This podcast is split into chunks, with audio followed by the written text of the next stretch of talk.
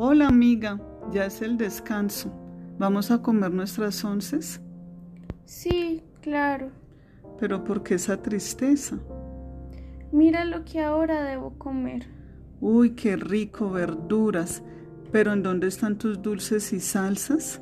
¿Recuerdas mis constantes mareos?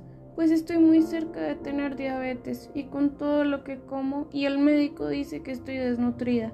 Y ahora solo debo comer esta insípida comida y abandonar mis chocolates y papitas a la francesa con bastantes salsas.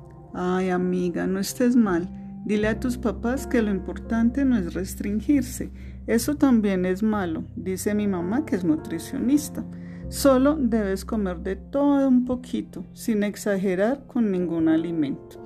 Además, las verduras no son feas, todo va en la preparación y que pongas una buena actitud con los cambios. Gracias, amiga, lo tendré en cuenta.